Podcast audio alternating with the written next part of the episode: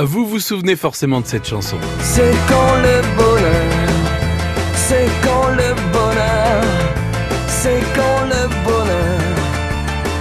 C'est quand le bonheur Kali Kali qui a commis depuis deux livres. Le dernier vient de sortir il y a quelques jours et il vient à Laval euh, pour en parler. Le premier, je l'avais écrit pour moi, pour me faire du bien, pour raconter les jours que ma mère n'avait pas vécu, pour lui raconter.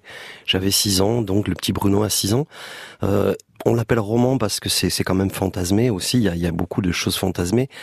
Et, euh, et, ce livre a beaucoup marché, donc il est en poche aujourd'hui et je suis ravi. Donc maintenant le deuxième arrive. Bruno a 15 ans. Il a, il a les mêmes camarades qui ont grandi eux aussi. Euh, le cadre toujours, toujours chez moi entre Vernet-les-Bains et Prades.